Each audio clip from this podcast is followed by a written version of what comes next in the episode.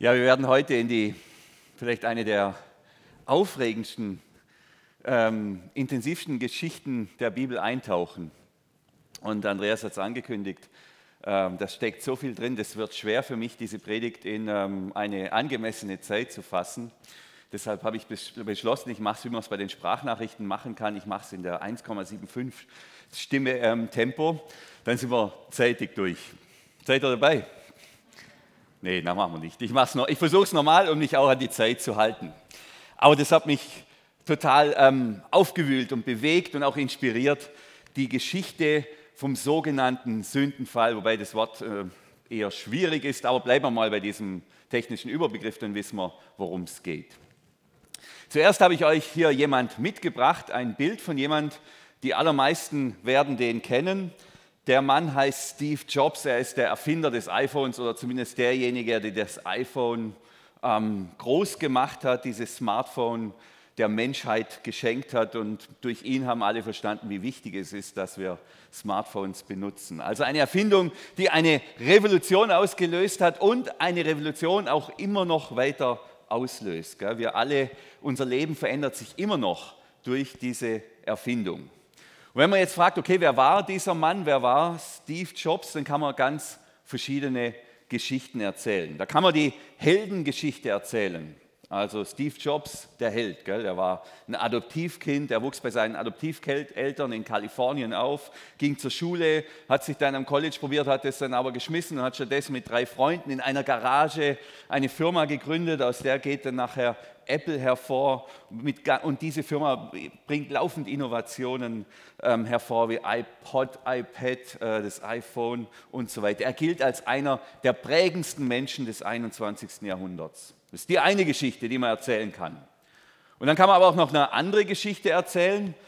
Das ist die, ich nenne es jetzt mal so, äh, die Tyrannengeschichte. Die ist weniger ruhmreich, also Held und Tyrann. Er hat eine uneheliche Tochter und er verdient bereits richtig viel Geld, aber er weigert sich, die Vaterschaft dieser Tochter anzuerkennen. Sie, die Tochter lebt von Sozialhilfe und er schwimmt in den Millionen. Erst als ein DNA-Test den sozusagen nicht mehr, äh, wo er es nicht mehr leugnen kann, erkennt er sie an. Er zieht seinen besten Freund Steve, der heißt auch Steve, über den Tisch. Er muss für ihn programmieren und er streicht die Tantiemen ein. Als Chef ist er relativ schwierig, eigentlich so schwierig, dass er dann irgendwann von seiner eigenen Firma gekündigt wird, weil er rücksichtslos ist anscheinend und besessen von seinen Zielen. Also wer war dieser Mann? Wer war Steve Jobs? Gell? Held oder Tyrann? Und ich glaube, nur beide Geschichten, wenn man beide Geschichten gemeinsam erzählt, dann bekommt man ein halbwegs gutes Bild über diesen Menschen. Er war Held und Tyrann, Visionär und Egomane. Jetzt weiß ich, es ist ganz schwierig, wenn man so einsteigt und dann noch über andere Leute redet und dann auch noch so, sage ich mal, auch die unschönen Seiten hier erzählt. Also versteht mich nicht falsch, ich will, hier, ich will hier nicht schlecht reden über diesen Mann, ich will nur aufzeigen, dass jeder Mensch Licht und Schatten hat, dass jeder Mensch Held und Tyrann ist. Es ist nicht meine Rache an Apple. Ähm, manche denken vielleicht, wir haben da im Moment so ein kleine, immer so, gibt es immer Reibungen bei dem Thema. Bei Luther haben wir ja übrigens genau das Gleiche, den hätte ich auch nehmen können. Gibt es viel Licht und viel Schatten. Ja, sogar bei Mutter Teresa viel Licht und viel Schatten. Und je nachdem, wie wir zu einem Menschen stehen, erzählen wir entweder die Heldengeschichten oder die Tyrannengeschichten, um eben auch wieder unsere Seite besser rauszubringen. Gell? Bei Beerdigungen lassen wir in der Regel die Schattenseiten gern weg, erzählen dann mehr so die Heldengeschichten. Gebe ich euch jetzt offiziell die Erlaubnis, oder Thomas, wenn er jetzt hier wäre, wenn er denn mich überlebt, dass er dann an meiner Beerdigung auch, darf man gerne auch meine Schattenseiten erzählen. Darf man sogar vorher schon, muss ich aushalten. Stehe da nicht immer so drauf, aber gehört dazu. Gehört auch zu mir dazu. Jetzt, warum erzähle ich diese Geschichte hier über Steve Jobs? Was will ich damit sagen? Na, erstens mal erzähle ich diese Geschichte, weil sein Markenlogo so gut zu unserem Thema passt wie kein anderes Markenlogo. Dieser angebissene Apfel, der passt wirklich zu der Geschichte heute. Und das Zweite, ich erzähle es deshalb, weil die Bibel macht genau dasselbe, wenn es um den Menschen geht. Sie erzählt, äh, um den Menschen geht. Sie erzählt uns eben zwei Geschichten über den Menschen. Die sogenannte, wir haben sozusagen zwei Schöpfungsgeschichten, zwei Berichte über den Menschen. Und wir sollten nicht hergehen, die gegeneinander auszuspielen, weil es ist ein Und. Es sind beide Berichte über den Menschen aktuell und wichtig. Also wir haben die Schöpfungsgeschichte, da war Predigt vor zwei Wochen, haben uns da intensiv miteinander äh, auseinandergesetzt. Gott schafft den Menschen, er segnet ihn, er stattet ihn mit Würde aus und sagt hier alles dein und, und, und er ist das Ebenbild Gottes. Und dann erzählt die Bibel direkt danach noch die zweite Geschichte. Das ist sozusagen die Tyrannengeschichte. Gell? In Fachkreisen eben, Andreas hat es ja schon eingeführt, nennen wir die die Geschichte vom Sündenfall. Das ist die Unheilsgeschichte des Menschen. Der Mensch als Sünder. Gell? Und mir ist wichtig, dass, dass wir verstehen, dass eine Geschichte nicht die andere aufhebt. Also der Mensch ist Sünder, ja. Und der Mensch ist in Gottes Bild geschaffen und hat Würde, ja. Und es gilt beides gleichzeitig. Er ist gesegnet, ja. Und er leidet unter einem Fluch, wie Andreas jetzt es diese äh, Woche auch erlebt hat. Ja, es gilt beides zugleich. Der Mensch ist Held und Tyrann, das ist das Bild, das realistische Bild, das die Bibel vom Menschen zeichnet.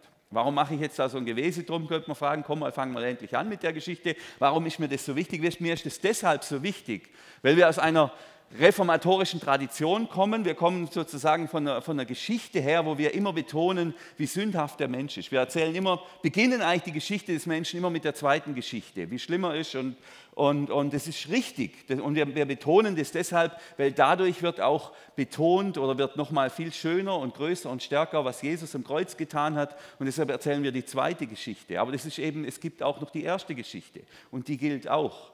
Und ich finde es wichtig, dass wir die Menschen so anschauen, wie es uns die Bibel auch sagt. Wir müssen lernen, das zusammenzubringen.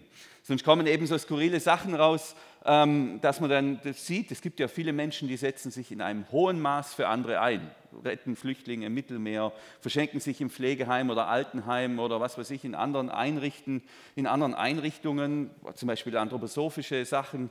Und dann kommen wir her und sagen, ja, das ist ja alles nichts, das sind alle Sünder, das kann ich eigentlich vergessen, das ist nur... Sch Nein, da, jeder Mensch spiegelt auch da etwas wieder von Gottes Ebenbildlichkeit und von dem, wie, Gott, wie Gott den Menschen gemacht hat. Das ist die erste Geschichte und ich empfinde es als sehr anmaßend, wenn man die Menschheit nur durch die Brille der zweiten Geschichte, also dieser Sündenfallgeschichte, betrachtet. Das hat nichts mehr mit der Wirklichkeit zu tun. Ja, wir sind Sünder, aber ja, wir sind auch Ebenbilder Gottes. Und wer die Augen aufmacht, der sieht es überall. Und es ist die wesentlich bessere Brille, um die Wirklichkeit so wahrzunehmen, wie sie wirklich ist. Also zwei Geschichten, die sich gegenseitig ergänzen.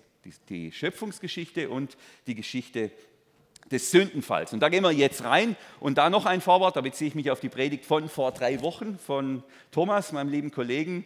Ähm, wenn wir diese Geschichte lesen, dann ist es nicht nur eine, dann ist, oder dann ist es viel mehr als eine historische Geschichte, wenn man sie denn überhaupt so lesen will, sondern das ist immer auch unsere Geschichte. Das ist meine Geschichte, das ist deine Geschichte. Und so in diesem Sinn werde ich sie jetzt auch mit uns lesen. Das ist hier, das hat was mit uns zu tun, was da in der Bibel steht, in diesem uralten Buch. Das ist heute am 14.11.2021 immer noch aktuell, immer noch unsere Geschichte. So, Vorrede aus. Jetzt gehen wir rein in die Geschichte.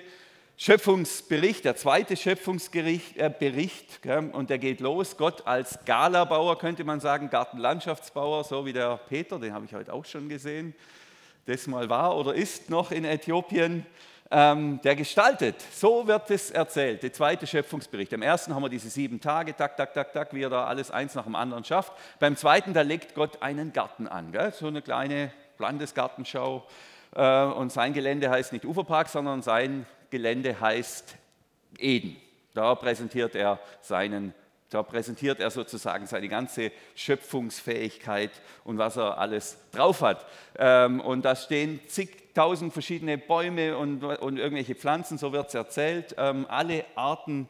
Und mittendrin in diesem Garten stehen zwei Bäume, zwei ganz besondere Bäume. Mittendrin der Baum des Lebens und der Baum der Erkenntnis von Gut und Böse. Okay, das klingt jetzt irgendwie anders wie Apfel oder Birne oder Banane oder Zitrone oder Mandarine oder Avocado. Baum des Lebens und Baum der Erkenntnis von Gut und Böse. So, das ist sozusagen der Rahmen, das ist der Ausgangspunkt, die Ausgangsgeschichte, dieses Schaffen von Gott von diesem Garten oder wie er diesen Garten anlegt. Mini-Bagger da, holt die Pflanzen, setzt das alles rein. Und dann Gott brachte, Herr brachte also den Menschen in den Garten Eden. Jetzt kommt der Mensch, zu dem Zeitpunkt noch ein Mensch in diesen Garten. Und dann kommt da ein ganze, ganz ausführlicher Bericht, der, ähm, was dieser Mensch dann da, wie er, sich da, ähm, da reinfindet und dann wird aus Mann und Frau und so weiter.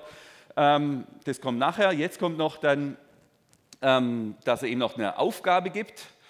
Und dann sagte er zu ihm, ähm, also er soll diesen Garten hegen und pflegen. Wir sind alle Gärtner, wenn man so will. Das gehört zu unserer Identität, zu unserem Job Description von Gott als Menschen.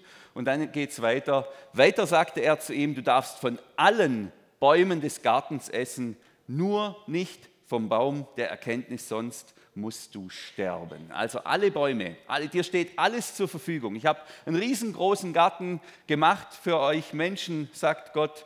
Ähm, und da hat es wirklich alles, Kiwis, Banane, Äpfel, Birne und so. Nicht so wie am Bodensee, da gibt es ja eigentlich nur, nur, fast nur Äpfel und noch ein paar Birnen, sondern hat alles, wirklich alles. Gell? Dann die zwei Bäume in der Mitte, nur von dem einen Baum von den zwei Bäumen, nur von dem einen Baum soll und darf der Mensch nicht essen, ansonsten hat es tödliche Konsequenzen. Konsequenzen und Strafe ist eigentlich dasselbe Wort. Von Strafe wollen wir nicht mehr reden in unserer Zeit, deshalb gibt es nur noch Konsequenzen. In der Erziehung genauso. Straft keiner mehr, wir haben nur noch Konsequenzen. Und hier ist es genau gleich. Also es hat tödliche Konsequenzen. Und jetzt wird es wild. An der Stelle wird es wild. Gell? Eigentlich wirft es ja alles wesentlich mehr Fragen auf, als beantwortet werden, wie ich finde. Und ich werde auch nicht alle beantworten können. Selber lesen, selber nachdenken, selber beten.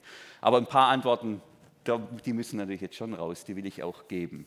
Die erste Frage oder die große Frage, warum stellt Gott in die Mitte dieses Gartens einen Baum und verbietet den Menschen davon zu essen, beziehungsweise sagt, wenn du es tust, gibt es eine Strafe oder eben Konsequenzen. Warum kreiert Gott die Möglichkeit zum Ungehorsam?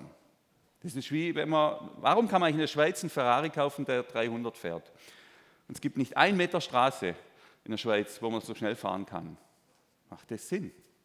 Also warum gibt es die Möglichkeit, was zu tun, was man eigentlich nicht tun soll? Und warum schafft Gott, warum kreiert Gott die Möglichkeit, etwas zu tun, was man nicht tun soll? Wenn, er denn, wenn doch Gott will, dass der Mensch nicht von dieser Frucht isst, jetzt im Wild, warum steht der Baum dann nicht irgendwo, wo der Mensch nicht hinkommt? Auf Mount Everest zum Beispiel in einer Höhle, beleuchtet vom Feuer, was weiß denn ich? Warum ist der Baum mittendrin? Aber der Mensch soll nicht davon essen. Was beabsichtigt Gott damit? So, ist natürlich eine Riesenfrage, gell? und da beißen sich alle Theologen äh, die Zähne aus, haben aber auch alle natürlich Theorien dazu. Ich sage euch meine Gedanken dazu, das ist ja mein Privileg, geschützte Redezeit. Ähm, für mich ist dieser Baum hier ein Abbild des Menschseins. Es ist ein Abbild dafür, dass wir Wesen sind, denen Gott Grenzen gesetzt hat und denen Gott gleichzeitig auch die Fähigkeit gegeben hat, diese Grenzen zu überschreiten. Wir können Grenzen überschreiten, wir können Dinge tun, die uns nicht gut tun, ja, die uns sogar den Tod bringen. Das, das, ist unser Mensch, das ist unser Zustand. Vielleicht ist das sogar das Besondere am Mensch und das unterscheidet uns von allen anderen Geschöpfen und Wesen in der Schöpfung. Wir haben eine enorme Freiheit. Wir haben sogar die Freiheit, Dinge zu tun, die wir nicht tun sollen, die wir nicht tun dürfen, die uns am Ende sogar kaputt machen und zerstören. Also ich kann zum Beispiel, da bin ich richtig gut drin, wesentlich mehr essen, als gut für mich ist. Ich kann meine Mitmenschen schädigen, kann ihn, ich kann sie sogar schwer schädigen. Wir Menschen, wir können Dinge tun, die überhaupt nicht gut für uns sind. Mit Waffen und Energien und was weiß ich, DNAs rumhantieren, das überhaupt nicht gut für uns ist. Gott setzt uns Grenzen und er lässt uns gleichzeitig die Möglichkeit, diese Grenze auch zu überschreiten. Wenn man das jetzt andersrum formuliert, dann kann man sagen, Gott traut seinen Menschen ganz schön was zu. Er traut uns zu, dass wir mit der Freiheit, die wir haben, vernünftig umgehen. Und das wiederum ist eine enorme Wertschätzung. Denn wenn es diesen Baum nicht gäbe, hätten wir auch keine Freiheit. Dann wäre es egal, was wir tun. Aber so gibt es diesen Baum, so gibt es Grenzen und Gott traut uns zu, dass wir in der Lage sind, mit den Grenzen gut umzugehen. Ich habe da eine interessante Erfahrung gemacht. Vor zwei Wochen waren hier, war hier Kinderherbstferien, Actionprogramm, Knallertage heißt das Ganze. Und ich habe da einen Luftgewehr-Workshop gemacht. Immer mittags, äh, mit, vor allem mit Jungs natürlich, könnt ihr euch ja vorstellen. Alles erklärt, alle Regeln und das war total sicher, da muss ich jetzt auch keinem nach, im Nachgang Sorgen machen. Aber da ist was ganz Interessantes passiert, ich habe da gar nicht damit gerechnet. Und ich meine, das gespürt zu haben. Und das hat mich sehr bewegt, weil und das war überhaupt nicht, ich, hatte ich nicht auf dem Schirm. Ich habe gespürt, dass die Kinder das als Wertschätzung verstanden haben, dass ich ihnen zutraue, dass sie mit dieser Waffe vernünftig umgehen. Dass ich ihnen oder wir hier bei den Knallertagen ihnen diese Freiheit geben. Natürlich war das alles in engen Rahmen, aber immerhin, das war eine ganz besondere Erfahrung. Das war für die Kinder eine Art Wertschätzung. Das war was Besonderes und entsprechend haben sie es auch gewürdigt. Und vielleicht ist das auch die Antwort, warum da dieser Baum steht. Das ist die Wertschätzung Gottes. Ich traue, traue euch zu, dass ihr mit eurer Freiheit gut umgehen könnt. Ich gebe euch Grenzen, das sind Grenzen, die solltet ihr nicht überschreiten, aber ihr könnt sie überschreiten. Aber Gott sagt, ich traue euch zu, dass ihr mit eurer Freiheit gut umgeht. Weiter geht's. Die beiden waren nackt, aber sie schämten sich nicht voreinander. Also wir haben hier zwei Menschenwesen, Frau und Mann. Die Menschen sind nackt, unschuldig, ohne Scham. Könnte man vielleicht sagen, wie Kinder. So, und jetzt springen wir ins dritte Kapitel vom ersten Buch Mose. Da geht es dann gleich weiter und dann wird es gerade, jetzt war es schon wild, jetzt wird es noch wilder. Ähm, wir lesen. Die Schlange war das klügste von allen Tieren des Feldes, die Gott, der Herr, gemacht hatte. Sie fragte die Frau, hat Gott wirklich gesagt, ihr dürft die Früchte von den Bäumen im Garten nicht essen? Also nächste Irritation. Jetzt haben wir den Baum, warum ist der da? Mhm, okay. Ähm, und jetzt kommt die Schlange. Und jetzt erstens mal, die Schlange ist das klügste von allen Tieren. Also ich würde mal sagen, es sind alles keine wissenschaftlichen Aussagen.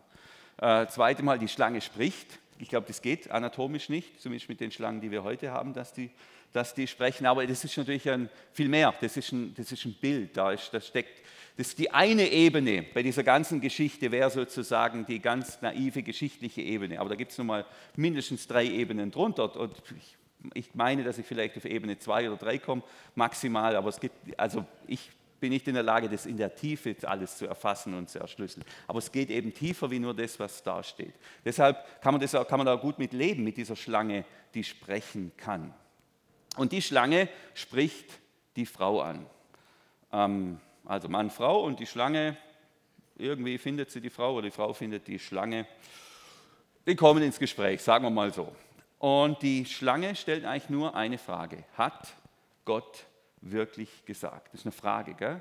Hat Gott wirklich gesagt, dass ihr ähm, von diesen ganzen Früchten nicht essen dürft? Die Frau, ganz äh, fast schon entrüstet, sagt, natürlich dürfen wir sie essen, erwiderte die Frau. Natürlich dürfen wir sie essen. Nur nicht die Früchte vom Baum in der Mitte des Gartens. Gott hat gesagt, esst nicht davon, berührt sie nicht, hat er übrigens nicht gesagt, er hat nur gesagt, sollen sie nicht essen. Berühren, Anlange ging schon. Sonst müsst ihr sterben. Also erstmal, die Frau weiß Bescheid, die kennt sozusagen die Regeln, die kennt ihre Grenzen, die weiß, wo die Grenzen sind, die Gott gesetzt hat.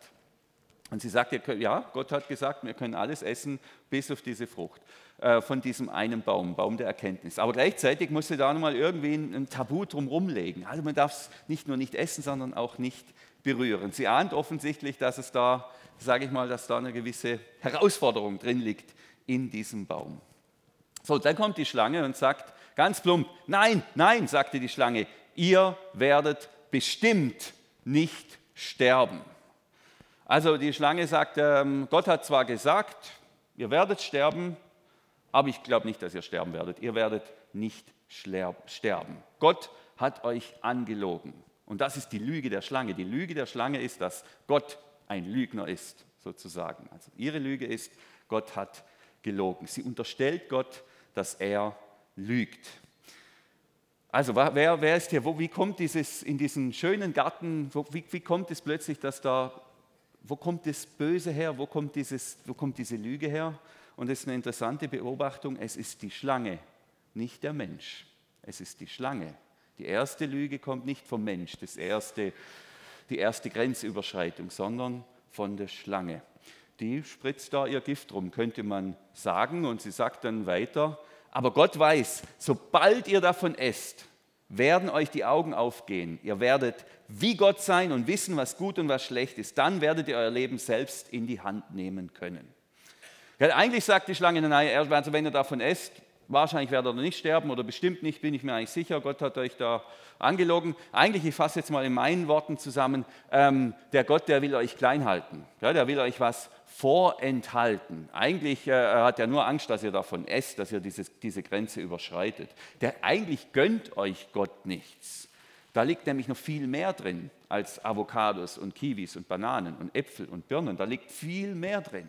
Das wahre Glück, die wahre Erfüllung, die findet ihr, wenn ihr von dieser einen Frucht vom Baum der Erkenntnis esst.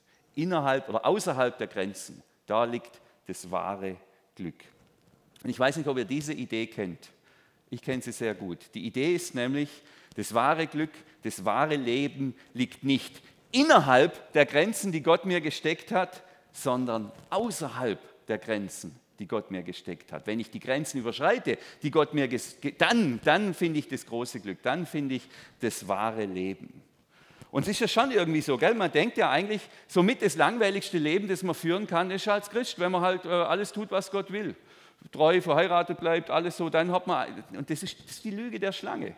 Das wahre Leben liegt genau innerhalb der Grenzen, die Gott uns geschenkt hat und nicht außerhalb der Grenzen.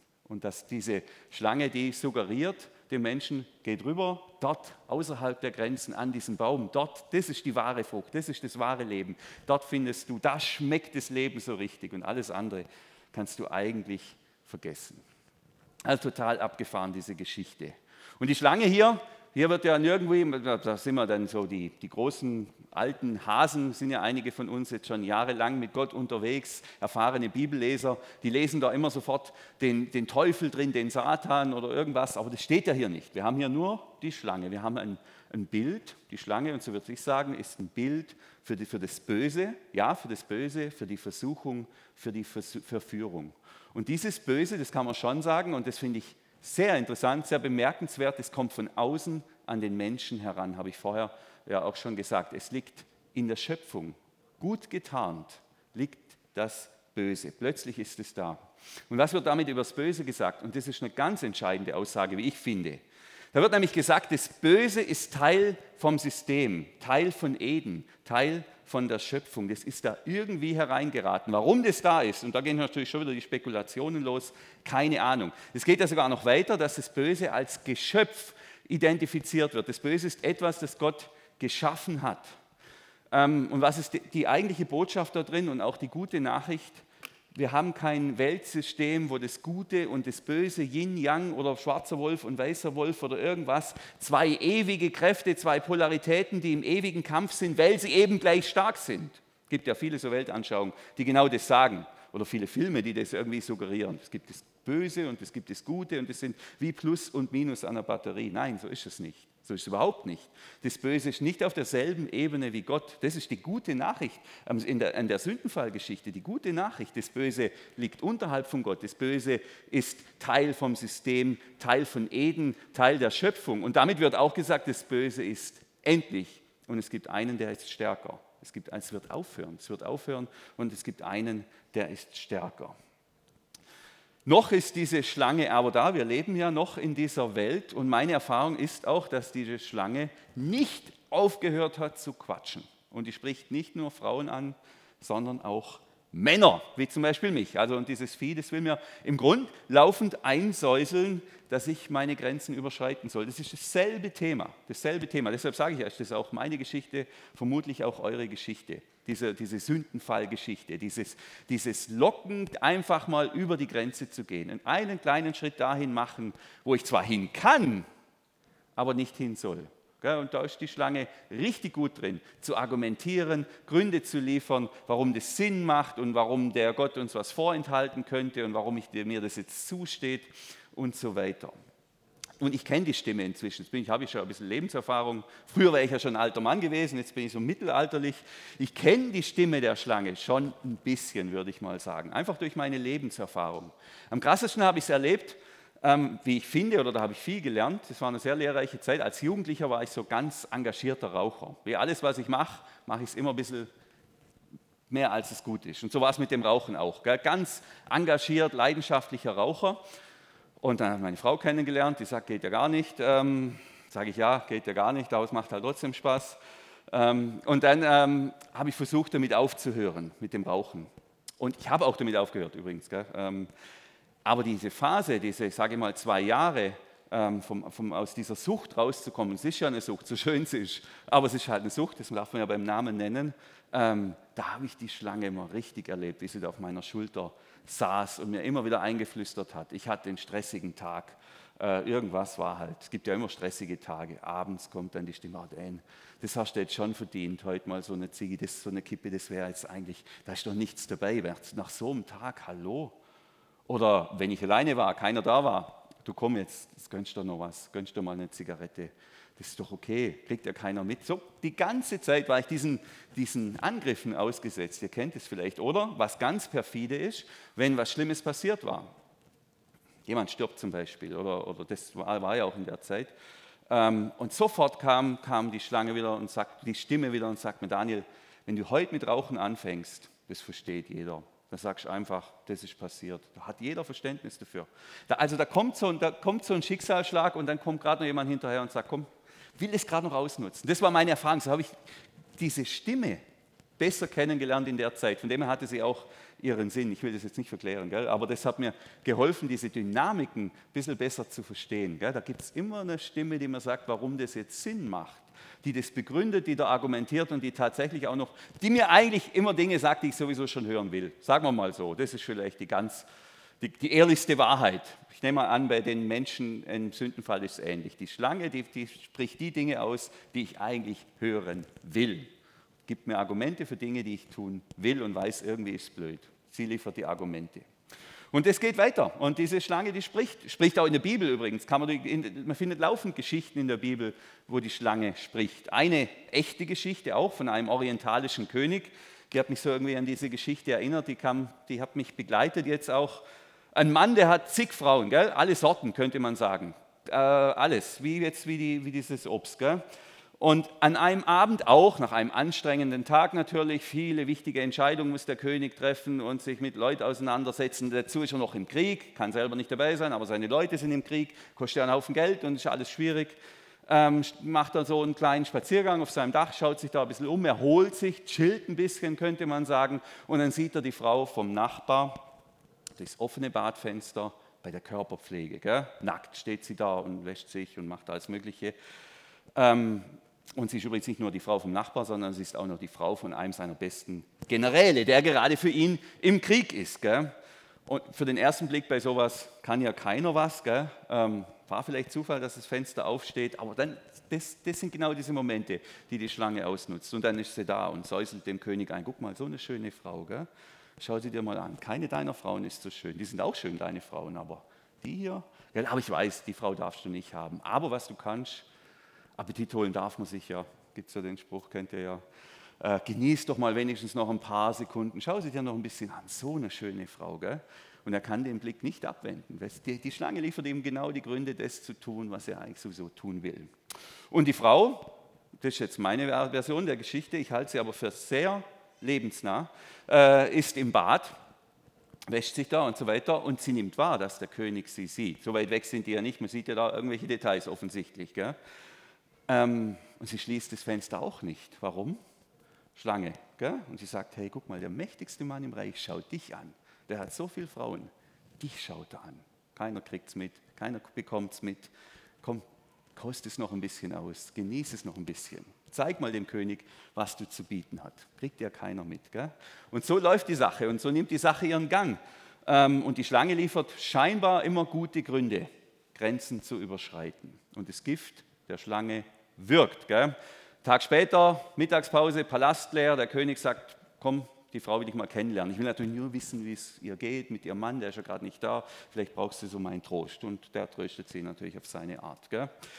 Ich greife zur Zigarette jetzt. Ähm, und die Frau, was macht die Frau? Ja, die sieht den Baum an und sie sagt, ja, seine Früchte, die mussten ja köstlich schmecken, sie anzusehen. Also diese Früchte war eine Augenweide, gell? Und es war verlockend, dass man davon auch noch klug werden sollte, also die Erkenntnis bekommen, gell? Hat der 100, hat der 20 Frauen der König, aber die eine, die eine, gell? Die eine.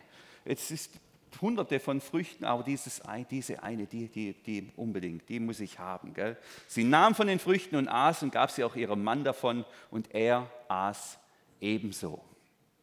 Alle anderen Früchte sind langweilig. So eine schöne Frucht. Und dann passiert das, interessanterweise, womit sie vielleicht gerechnet haben, vielleicht auch nicht, aber es kommt was ganz Neues in ihr Leben. Etwas, das es bisher noch nicht gab, etwas, das für sie unbekannt ist.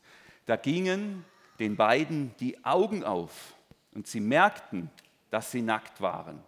Und deshalb flochten sie Feigenblätter zusammen und machten sich Lendenschürze. Also sind jetzt ja auch alles Bilder. Da kommt jetzt mal dieses Gefühl der Scham. Das ist übrigens ein sehr komplexes und vielschichtiges Gefühl. Ähm, aber mit dieser Scham, äh, mit, diesem, mit diesem Grenzübertritt, mit dieser Grenzüberschreitung kommt, dieses, kommt diese Wahrnehmung, ich bin nackt, ich bin irgendwie, ähm, ich muss da, ich, so wie ich bin, bin ich nicht in Ordnung, ich muss mich bedecken, ich genüge nicht, so sollte mich keiner sehen, so wie ich wirklich bin. Und das ist ein komplexes Gefühl, das ist mir klar. Und das ist auch, aber der Prozess, diese, diese, diese Schritte, erst kommt die Schlange, die Stimme, die Grenzüberschreitung ähm, und dann nachher die Erkenntnis, die Scham, das kommt mir sehr bekannt vor. Manche sagen ja, das ist die Geschichte von jedem Mensch, die Sündenfallgeschichte. Das ist quasi die Geschichte von jedem Mensch, wie er vom Kind zum Erwachsenen wird. Am Anfang ist er Kind, unschuldig, nackt und dann wird er irgendwann zum Erwachsenen. Und ich weiß nicht, ob ihr euch noch an eure erste Grenzüberschreitung erinnert. Also eure erste bewusste Grenzüberschreitung, eure erste bewusste Sünde, wenn man so will. Also Sünden als Tat. Bei mir war es im Dietrich Bonhoeffer Kindergarten. Stellt euch das mal vor. Dietrich Bonhoeffer Kindergarten, so ein heiliger Ort. Gell?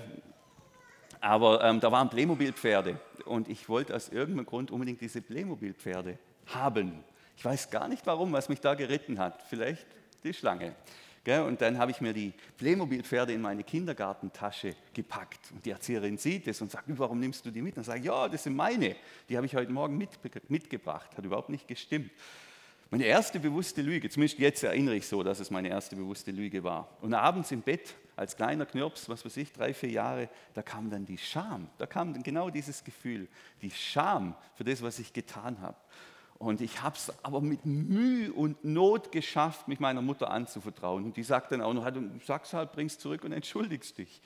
Habe ich nicht geschafft. Ich mich so geschämt, so geschämt. Dann haben wir es in ein Paket gepackt und hingeschickt, was weiß ich. Hat sie gut gemacht. Also das war aber im Grunde genau dasselbe Muster. Genau dasselbe Muster. Ich will was haben, da lockt mich irgendwas, ich nehme es mir und dann kommt auch noch die Lüge dazu und dann die Scham.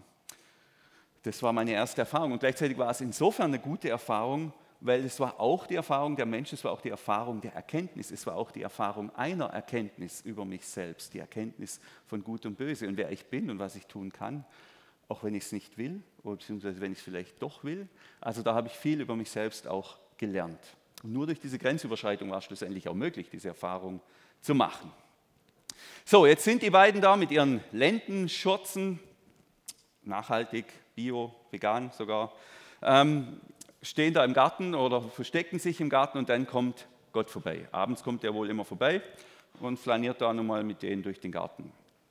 Und äh, er sieht den nackten Mann. Das ist jetzt für ihn erstmal kein Problem, aber ähm, trotzdem eine Irritation. Und Gott sagt dann zu dem Mann, hast du etwa von den verbotenen Früchten gegessen? Der Mensch erwiderte, die Frau, die du mir an die Seite gestellt hast, gab mir davon da habe ich gegessen. Das ist mal richtig dreist und garstig. Gell? Also jetzt sagt er tatsächlich, Gott sagt, hast du jetzt quasi dieses, diese Grenze überschritten? Und dann sagt er, ja, also er sagt da wieder ja, nein, sagt er, sondern die Frau, die du mir gegeben hast. Also eigentlich sagt er, äh, Gott, du bist schuld.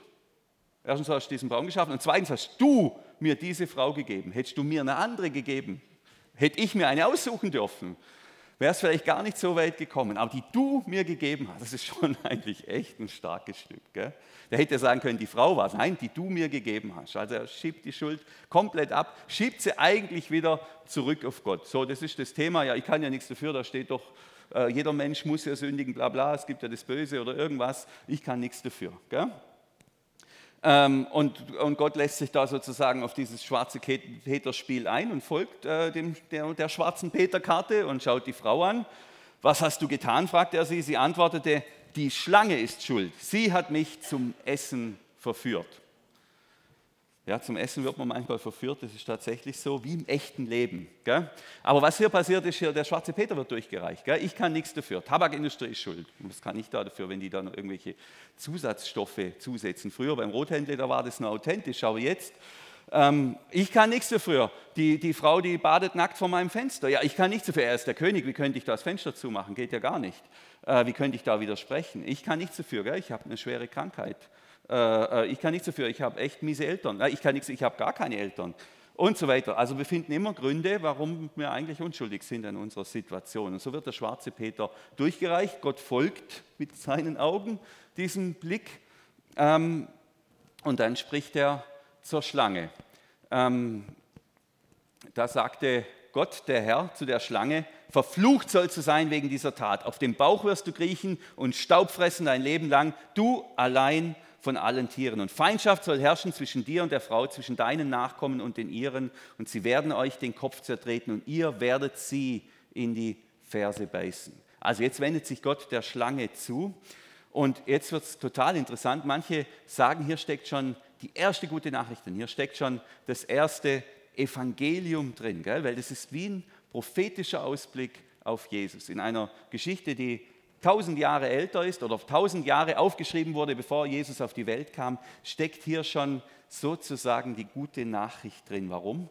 Nun, ähm, wörtlich heißt es hier, das sind, ist es nicht, sind es nicht die Nachkommen der Frau, die der Schlange auf den Kopf treten werden, sondern der Nachkomme der Frau. Er wird der Schlange auf den Kopf treten. Und für uns Christen ist klar, wer ist der Nachkomme der Frau? Und wenn man dann die, die ähm, die Linien da, die Genealogien verfolgt im Neuen Testament, dann landet man von Adam und Eva, landet man bei Maria und über Maria kommt man zu Jesus. Er ist der Nachkomme. Er ist derjenige, das ist hier wie die prophetische Verheißung, der der Schlange, dem Bösen, den Kopf zertritt. Und die Schlange, die wird ihn beißen, oder das heißt ja hier wörtlich stechen.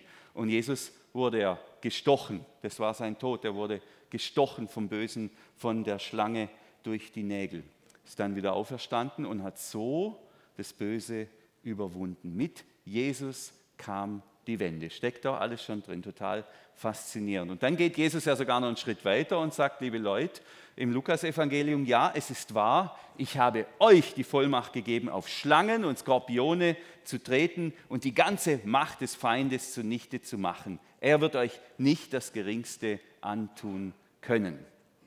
Das ist wirklich gute Nachricht. Das Böse, das haben wir jetzt ja gesehen, das ist präsent, das ist real. Das, war, das liegt irgendwie in Eden, das liegt in der Schöpfung, das liegt in der Welt. Wir kämpfen, uns grad, wir kämpfen gerade mit einem Virus rum, gell, wo man sich ja auch fragt, wenn ich es richtig verstanden habe, mit meinem Laienwissen ist ein Virus ja kein Lebewesen, das ist eigentlich eine Information, mehr oder weniger. Wer, ein, ein, Programm, das wiederum äh, bewirkt, dass wieder ganz neue Programme geschrieben wird. Wer schreibt eigentlich sowas? Wo kommt sowas her? Wo kommt sowas Perfides her und sowas Böses, was eigentlich als einzigste Wirkung hat, dass Menschen leiden oder dass Menschen sterben? Wo kommt sowas her? Ich glaube, das ist genau hier. Das, ist, das hat seinen Ursprung in, genau in dieser Schlange, wenn man so will. Da gibt's, das gibt so eine böse Kraft, es gibt eine böse Macht, es gibt den Teufel, der ist nicht für alles verantwortlich. Ähm, aber der, der, da, an manchen Stellen, finde ich, sieht man das. Und wir Menschen sind dieser Kraft noch ausgesetzt. Und jetzt kommt Jesus dazu und sagt, jawohl, ich habe die Schlange überwunden und ihr werdet sie auch überwinden. Und das, die gute Nachricht da drin, es hat begonnen. Wir haben jetzt schon Autorität über das Böse. Und die allerbeste Nachricht ist die Herrschaft des Bösen, die jetzt schon quasi ihrem Ende zugeht, die wird irgendwann aufhören. Es wird aufhören. Das Leiden wird aufhören. Der Schmerz wird aufhören. Dieses ganze miese, perverse Zeug, das immer wieder passiert, das wird aufhören, das wird enden, es wird gut sein, weil Gott eben über dem Bösen steht und über der Schlange und Jesus derjenige ist, der begonnen hat, ähm, den Sieg über die Schlange einzuleiten. So, jetzt geht es weiter. Ich habe hier noch 61 Sekunden. Naja, boah, ist ja viel, gell? Ähm, jetzt, ich fasse es mal kurz zusammen. Jetzt, äh, aber Gott bleibt nicht bei dem, dass er die Schlange hier ähm, quasi verflucht, sondern er gibt dem Menschen auch noch was mit. der Frau, zur Frau, über dich verhänge ich Mühsal und Beschwerden. Wenn du schwanger bist, unter Schmerzen bringst du Kinder zur Welt. Es wird dich zu deinem Mann hinziehen, aber er wird über dich herrschen. Das Geschlechtergefälle oder diese Unruhe, die haben wir natürlich ja heute auch noch zwischen Frauen und Männern. Ähm, die einen verdienen mehr, die anderen fühlen sich unterdrückt. Uns ist alles, alles auch heute noch so. Das gehört jetzt, zu, das gehört zu den Widrigkeiten, die unserer Zeit dazu. Und zum Mann sagte Gott, da hat der Andreas schon drüber geredet, Disteln in den schönen grünen Reihen. Genau, also das, das mit Mühe verbunden. Das Leben geht nicht mehr so leicht von der Hand, obwohl wir an diesem Ort leben, den Gott so gut und wunderbar gemacht hat. Obwohl wir eigentlich im Paradies leben, ist es doch mit Mühe verbunden, ist es mit Schweiß verbunden und mit Tränen und mit Leiden und mit Widerwärtigkeiten und mit Widrigkeiten. Das ist die Erklärung dafür. Und da liegt eine Spannung drin, die sich auch nicht auflösen lässt, aber die mich schon früh beeindruckt hat. Wir haben hier die Schlange, die den Menschen verführt und Gott nimmt die Schlange und den Menschen in die Haftung. Beide, beide. Der Mensch lässt sich auch verführen. Der Mensch lässt sich auch dazu überreden. Ja, der will es ja eigentlich förmlich hören, diese Grenze zu überschreiten. Und man kann es nicht in die eine oder andere Richtung auflösen und kann sagen, ja, es gibt nur das Böse, äh, das verführt der Mensch, der Mensch ist ein unschuldiges Opfer des Bösen, das wäre falsch. Man kann aber auch nicht sagen, ja, ähm, nur der Mensch ist böse und nur der Mensch ist ein Tier. Ja, nee, da gibt es eben auch noch Kräfte von außen, die, die, die quasi permanent darauf anlegen, dass wir fallen und dass wir entgleisen und dass wir Grenzen überschreiten. Wir sind da dazwischen. Beides gilt eben. Beides gilt. Das Böse kommt von außen und das Böse liegt auch in uns drin und in der, in der Kombination da sind wir da, wo wir heute sind. Ähm, jetzt, wie geht die Geschichte weiter? Ähm, und das ist total spannend. Und Gott, der Herr, machte für den Menschen und seine Frau Kleider aus Fellen. Gell? Am Anfang steht der Segen Gottes, die Schöpfung. Ihr seid gut gemacht und sehr gut, sagt Gott. Gell? Dann kommt der Fluch, der Sündenfall. Und danach folgt die Barmherzigkeit Gottes, die Barmherzigkeit Gottes, weil Gott Kleider näht, gell? Gott als Näherin, das ist sozusagen das Erste, was er macht, sitzt sich da an seine Singernähmaschine oder was kann wie die heißen, äh, äh, und dann näht der Kleider. Gell? Sieht denn so ein rachsüchtiger Gott aus, der sagt, jetzt haben sie die Grenze überschritten, jetzt sind sie endlos verloren, ab jetzt ist, das, jetzt ist alles vorbei, die ganze Geschichte sieht so, nein, da ist doch was Mütterliches drin. Er bedeckt unsere Scham. Er bedeckt die Scham der Menschen. Sie bekommen was, um sich zuzudecken und sie bekommen etwas, um sich zu schützen vor den Widrigkeiten Gottes. Ähm, äh, vor den Widrigkeiten des Lebens, Entschuldigung. Also ja, der Mensch muss Verantwortung für sein Handeln übernehmen, aber Gott federt ab, wo er kann, wo er kann. Ähm, also Gott, der Vater, der die Kleider näht. Er bedeckt ihre Scham, er schützt sie. Und gleichzeitig, da haben wir auch wieder diese Ambivalenz drin, und gleichzeitig treibt er die Menschen aber auch aus, dies, aus diesem Eden, aus diesem Paradies hinaus. Engel passen dann auf mit dem Schwert, ähm, damit niemand mehr zu diesem Baum des Lebens gelangen kann. Also Gott vertreibt die Menschen aus dem Paradies. Wir haben diesen unschuldigen, guten Ort verloren, wo einfach alles äh, einfach war und gut, wie es sein sollte oder könnte.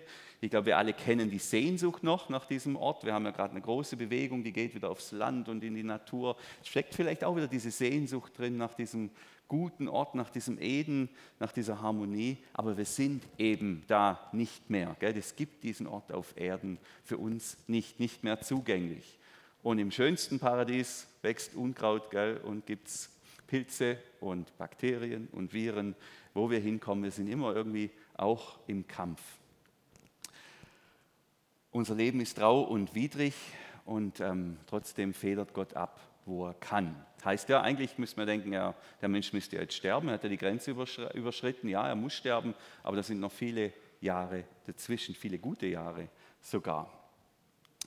Ja, jetzt waren wir ein bisschen in dieser zweiten Geschichte unterwegs. Wie gehen wir jetzt mit dieser Geschichte um? Und das ist, weiß ich, wirklich komplex. Ich glaube auch, es ist eine Verkürzung zu sagen, ja, okay, der Mensch hat sozusagen historisch einmal eine Grenze überschritten, hat von der falschen Frucht gegessen und das war das Ende der Menschheitsgeschichte. Erstens mal glaube ich, dass es tiefer geht, die Geschichte von ihrer Bedeutung und, und ich glaube auch, und manche sagen auch, ähm, das bringt es hier nur ganz kurz zum Ausdruck, es ist nicht die eine Sündenfallgeschichte, sondern es ist eben die erste Sündenfallgeschichte. Es ist der erste Schritt des Menschen. Und dann beginnt eine Dynamik des Bösen, so mit der ersten kleinen Grenzüberschreitung. geht's los. Und dann kommt die nächste Grenzüberschreitung. Da bringt ein Bruder schon den nächsten um. Und dann kommt die nächste Grenzüberschreitung, wo einer schon Rache androht, äh, äh, 70-fach und so weiter, bis wir dann, da sind wir dann nächsten Sonntag bei der Sintflut landen. Also die Geschichte des Bösen geht weiter mit einer, wenn man so will, furchtbaren Dynamik. Und die Botschaft ist hier ja im Kleinen beginnt's. Erst ist ein kleiner Blick des Königs, danach geht er fremd, um das zu vertuschen, lässt er seinen General übrigens ermorden. Als Konsequenz stirbt dann sein Kind oder als Strafe. Eins führt zum anderen. Klein hat es begonnen und wächst sich dann aus. Das ist die Dynamik des Bösen. Und die Dynamik des Bösen beginnt immer mit einem oder zwei Menschen und wächst sich dann aus und betrifft alle. Aber die Dynamik also die Dynamik, die uns rausgeführt hat aus Eden, hat mit einem begonnen und wächst sich dann raus. Aber die Dynamik, die uns wieder zurückbringt, das ist dann das, was das Neue Testament sagt, wieder zurück ins Paradies. Diese Dynamik beginnt auch mit einem und das ist mit Jesus, der ja begonnen hat, ein ganz neues Leben zu leben und in seinem Gefolge beginnt dieselbe Dynamik, geht die Kurve wieder nach oben. Er ist der, der der Schlange den Kopf zertreten hat. Mit ihm hat es begonnen und von ihm dürfen wir dann auch erwarten, dass der endgültige Sieg kommt. Ja, nochmal zum Schluss. Zwei Geschichten sind wichtig. Erstens, der Mensch ist gesegnet und Gottes Ebenbild, das gilt zu 100 Prozent. Zweitens, der Mensch lässt sich verführen und überschreitet Grenzen, verliert seine Unschuld und hat den Zugang zu Eden verloren. Das gilt auch zu 100 Prozent. Und drittens, über allem steht Gottes Barmherzigkeit, Gott, der Kleider näht, Gott, der uns in Jesus schickt, Gott, der uns hilft, das Böse zu überwinden, ja die Vollmacht gibt, das Böse zu überwinden. Und es ist auch meine Geschichte, wie ich schon gesagt habe, gut geschaffen und doch eben auch äh, anfällig für Verführung, misstrauisch gegenüber Gott. Und das war mein Fazit jetzt. Ich möchte in aller Demut dafür sorgen, dass sich diese Geschichte in meinem Leben nicht mehr allzu oft wiederholt. Ich möchte, und da kann die Schlange so viel lügen, wie sie will, vertrauensvoll die Grenzen akzeptieren die Gott mir gesetzt hat. Führe uns nicht in Versuchung, sondern erlöse uns von dem Bösen. Amen.